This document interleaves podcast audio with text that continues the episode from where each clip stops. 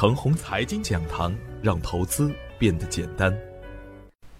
亲爱的朋友们，早上好，我是奔奔，感谢您一直的关注与守候。我今天和大家分享的主题是，要真正理解主流热点。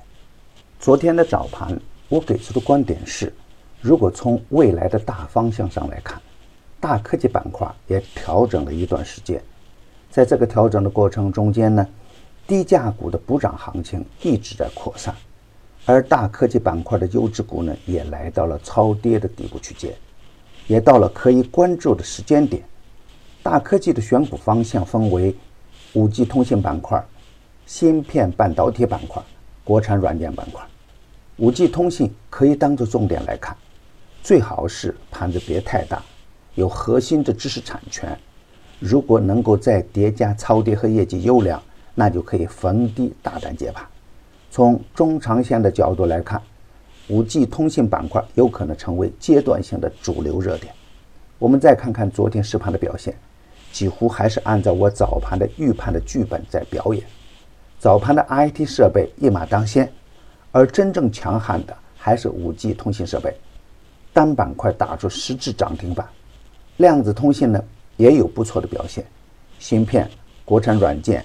人工智能、云计算等高科技板块纷纷跟风补涨，而盘面的整体的表现呢，还是冰火两重天。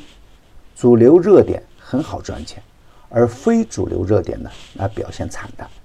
大盘缩量弱势震荡，三大股指小幅飘绿，两市总成交额只有两千五百一十亿，观望的还在观望，大赚的也有离场。盘面再现周一高位砸盘的现象。两市唯一的一只试板票国发股份直接从涨停板被摁在地板，而周一天地板的赛象科技呢，反而从大跌冲向涨停板，涨跌之间充分显示出主力资金的凶狠与野蛮。再看看板块的表现呢，科创小范围的反包，再一次验证了我之前的判断，单板块打出八只涨停板，而从涨停的个股来看呢。除了群星玩具以外，都是新面孔，预计还会有新的票源出来打板，这就是主流热点。我们总说主流的热点板块，大家还需要真正的理解才行。而真正的主流热点呢，一定要有发动的大逻辑。当然，最大的逻辑啊，就是热点的吸金能力，有主力资金潜伏和布局，这样的板块呢，涨起来才会经久不息。中间虽然也会有反复，会有震荡，都不会影响板块的吸金能力。比如两千一六年到两千一七年的锂电板块，两千一七年的白马行情等等。特别是结构性的行情中，只有主流的热点板块才有真正的大机会。比如近一个月的科智源、独角兽、高送转等等。今天操作的要点是。从大盘的量价关系上来看，总体的表现不及预期，特别是反弹时的量能不及预期。证券虽然有反扑，未能形成合力，高位减持还在打击着市场的人气。如果资金不能出现快速的回补，还有可能再次寻底。从技术指标来看，如果指数不能有效的站上二五九五点，很难吸引到更多的跟风盘，而短线风险呢又不得不防。操作上呢，仍然还是重板块和个股，轻大盘指数，做上升波段呢，不做下降波段。底部强势的可以高看一眼，方向不明的前提下，需要严格的控制好仓位。上冲无力，可以减仓锁定收益；下跌不破二五四二，可以逢低低吸。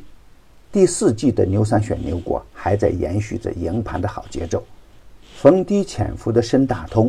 西陵信息逆势打板，已经公布的票源呢，不得去追高，追高有风险。还有很多优质的个股啊，正处于股价爆发前的潜伏阶段，跟随主力去潜伏呢，才能赢得较大的利润空间。第一，录播改直播，买点更精准，卖点更及时，盘中交流更方便。第二，服务的时间从原先的三个月增加到四个月，老用户加量不加价，还是每季五百八十八元。更多的好股票还处于大底区间，让牛散的团队为您选股，胜过自己独自乱干。详情可咨询客服 QQ 二八五二三六五六九六，客服 QQ 二八五二三六五六九六。与牛散结缘呢，您将成为下一个牛散。送人玫瑰，手有余香。感谢您的点赞与分享，点赞多，幸运就多；分享多，机会也多谢谢。